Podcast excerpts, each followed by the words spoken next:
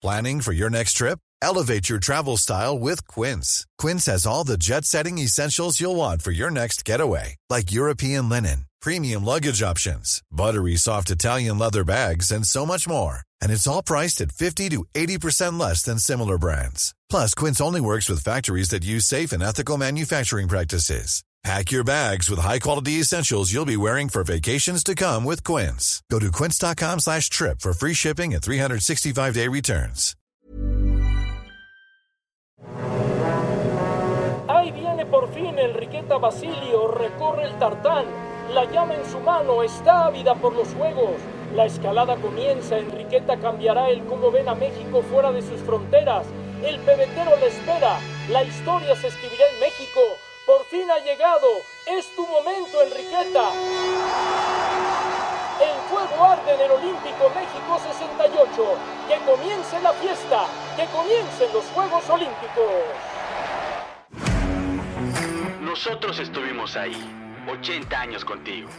Esto es leyenda.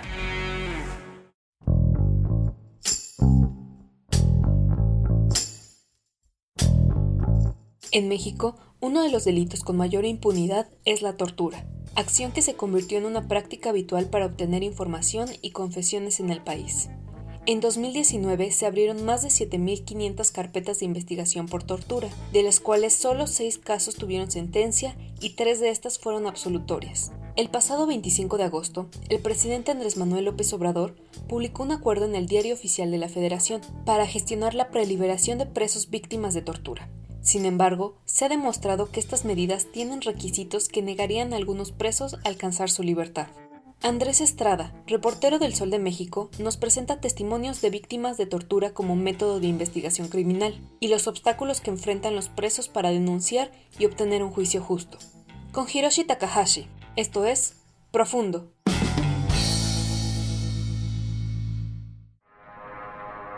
En México la tortura se convirtió en una práctica habitual para obtener información y confesiones, en muchas ocasiones acompañado de la fabricación de delitos. Esto es una constante por parte de autoridades del ámbito local y federal. Policías, militares, marinos, agentes de investigación y ministerios públicos son cómplices y partícipes de esa transgresión y violación de derechos humanos. Sus fines son extorsionar, justificar el combate a la delincuencia y crear archivos expiatorios.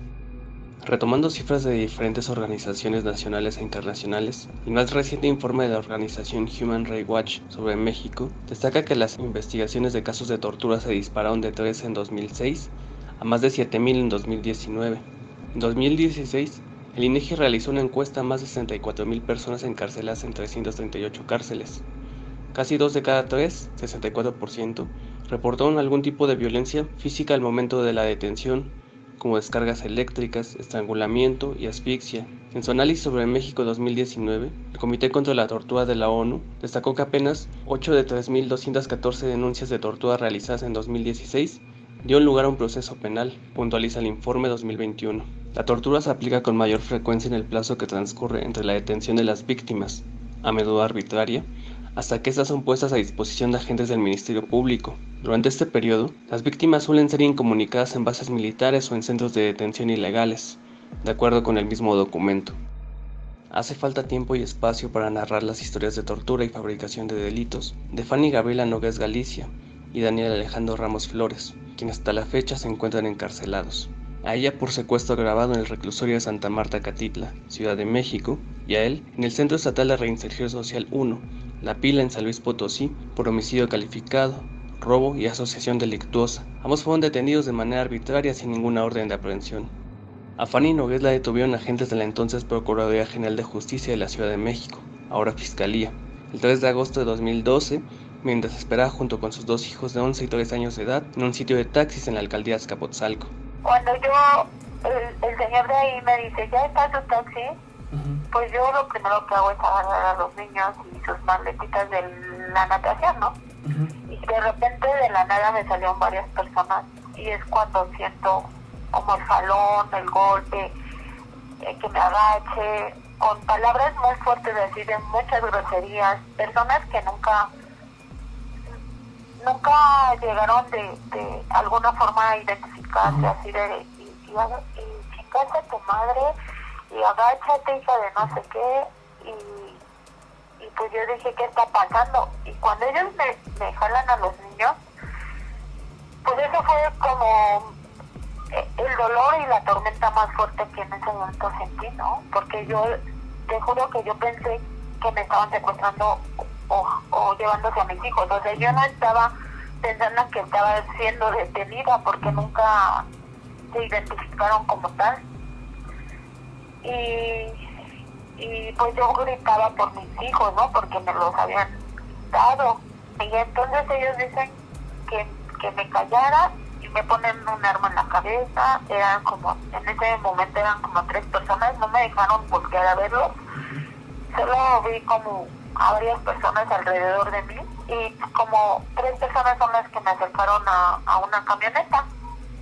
Y entonces me subieron a esa camioneta y pues yo seguía pidiendo ver a mis hijos y ellos pues como pues yo, yo la verdad sí gritaba pues me, me empezaron a golpear más. O sea me decían que me callara y me empezaron a golpear. Y de ahí empezó como como ese tormento de, de, de en este caso la detención y de la tortura porque pues empezaron a golpearme, me tiraron ahí en la camioneta, pero ya me habían esposado, ya me habían golpeado. Luego le preguntaban por Marlon, un tipo que está en el reclusorio Oriente, en la zona de Diamante. ¿Qué sabes de las extorsiones y secuestros? No te hagas pendeja. Nogués Galicia dijo que era su pareja sentimental y que no sabía más. No tenía nada que ver porque ella se dedicaba a trabajar en agencias de publicidad, venta de perfumes y ropa, además del cuidado de sus hijos. Enseguida preguntó por ellos, porque no supo qué pasó, luego de que los subió en otro vehículo, pero solo le respondieron que no los volvería a ver, mientras permanecía agachada en el vehículo camino al búnker, donde continuarían con la tortura, según quedó asentado en la investigación del informe de protocolo de Estambul que le realizaron y las averiguaciones previas por el delito de tortura cometido por servidores públicos. Y entonces se supone que en ese momento los policías ya estaban acusando a estas dos personas por un secuestro. Y me dicen que yo que sabía de ese secuestro, pues yo les digo que nada, ¿no? Y me, pues, la verdad ahí es donde me torturan feo porque me ponen bolsas, me golpean, me, me presionan, me dicen, me, enseñan a mis hijos de lejos y me dicen que los vea por última vez, por, por última vez porque los van a desaparecer.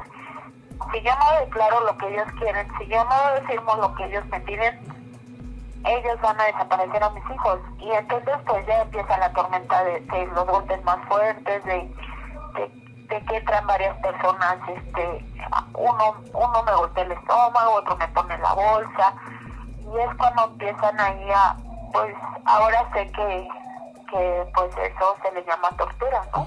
Durante las 72 horas antes de ser consignada, fue incomunicada, no se le notificó de que se le acusaba y fue expuesta ante la prensa. De ahí pasó al arraigo y luego fue enviada al reclusorio, donde su proceso supo que la acusaban de secuestro grabado en Hidalgo, pero solo por la, la declaración de la víctima que dijo que escuchó a una mujer, pero más tarde se retractó al señalar que los policías lo obligaron a decir que era de ella.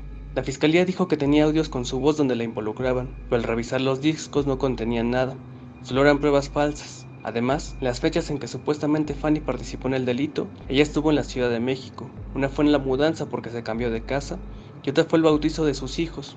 Presentó pruebas al testificar su casero, la fe de bautizo de la iglesia y el contrato del salón de las fiestas, pero de nada sirvió. En 2019 fue sentenciada a 50 años de prisión y en su apelación se retuvo a 26. Entonces es cuando yo reviso la averiguación previa y me pongo a ver que me metieron muchas cosas para afectarme, ¿no? pruebas que eran totalmente falsas. Y pues ya lo único que pues sí me sentí muy mal porque pues un delito de esta magnitud pues es lo peor que tal vez puedes recibir, ¿no?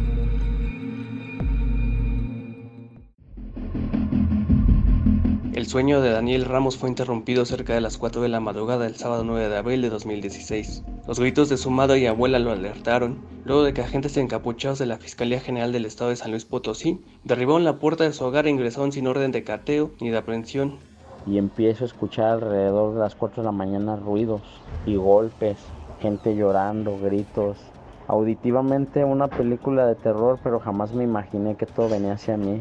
Veías escuchar cómo se brincan, cómo empiezan a violentar la puerta, cómo mi madre y mi abuela empiezan a preguntarles quiénes eran y ellos dicen, buscamos a gente armada, estamos buscando gente armada que se metió aquí como gancho para violentar y realizar lo que es el allanamiento de morada y violentar la propiedad privada.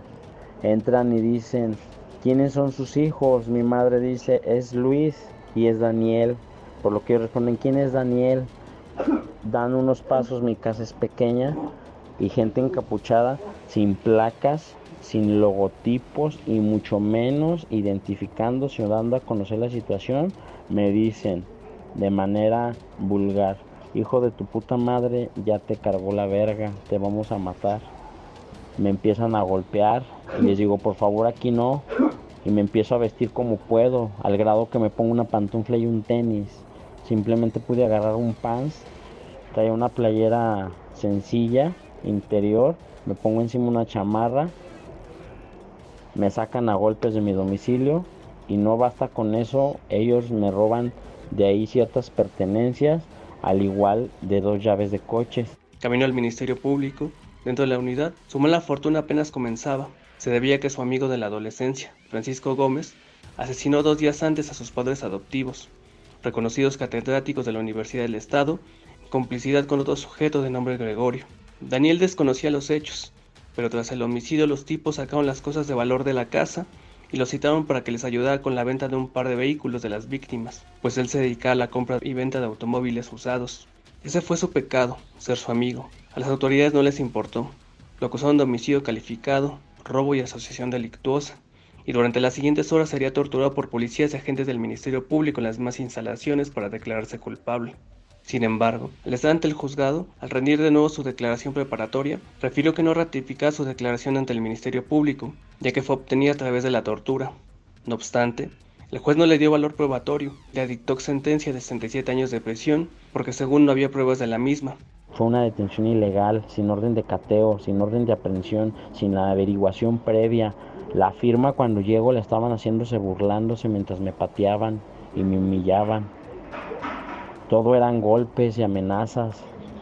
En una oficina quedaba sangre, en la otra también. O sea, fue un momento en el que yo ya me quería morir o llegar al penal sencillamente. Lamentablemente en el país estos casos de tortura acompañados de la fabricación de delitos quedan impunes. Sin embargo, se debe castigar a los policías y agentes del Ministerio Público, y no solo a ellos, también a los jueces por no llevar a cabo los debidos procesos.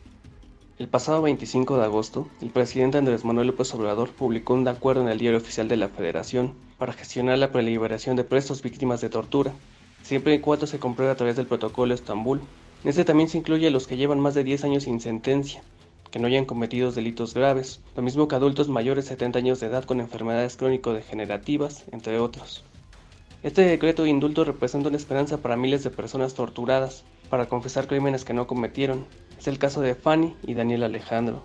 Sin embargo, la aplicación de este indulto tiene requisitos que negaría a algunos presos alcanzar su libertad o detalles que deben observarse para que opere bien, sin malentendidos, de acuerdo con especialistas entrevistados. El jurista Prudencio Peña Tapia expone que México no cuenta con suficientes personas capacitadas en medicina forense y psicología forense para abordar todos los casos que podrían ser sospechosos de tortura, escasea el personal para llevar a cabo los procesos de quienes han solicitado el protocolo de Estambul, algo que ha ocasionado retrasos en su aplicación y entrega de informes. Por otro lado, Miguel Ángel Antemate, abogado en el Poder Judicial de la Federación y defensor de derechos humanos, explica que una condición necesaria para que se otorgue el indulto es que haya una sentencia definitiva e inacatable, agotando todos los recursos ordinarios y extraordinarios en materia penal. Asimismo, un tercer elemento es que hay delitos para los que no aplica la amnistía, especialmente los graves, cuando muchas confesiones sobre ilícitos de alto impacto fueron obtenidas bajo tortura, es decir, de manera automática excluyen a la gran mayoría de los delitos. Gran parte de las situaciones de las personas que están en los reclusorios de todo el país están con sentencias elevadas y estas sentencias provienen por delitos graves. Por su parte, Arturo Castañón, representante de Justicia para Todos, considera que el decreto de amnistía debería ser para todos los casos en que se compruebe la tortura, con o sin el protocolo de Estambul, porque están los certificados médicos que también lo demuestran.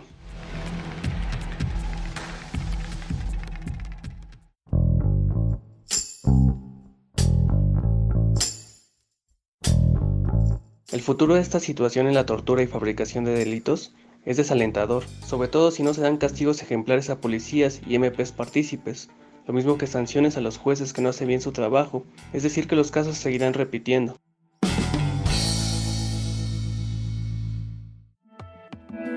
Te invitamos a suscribirte a nuestro podcast a través de las plataformas de Spotify, Apple Podcast, Google Podcast, Deezer y Amazon Music, para que no te pierdas ningún episodio. También nos puedes escribir a podcast.om.com.mx o en Twitter podcastom. Te recomendamos escuchar Aderezo, donde nuestras especialistas en nutrición tienen las mejores recomendaciones para mejorar la alimentación. Porque no hay nada más rico que sentirse sano. Hasta la próxima. Esto es Profundo.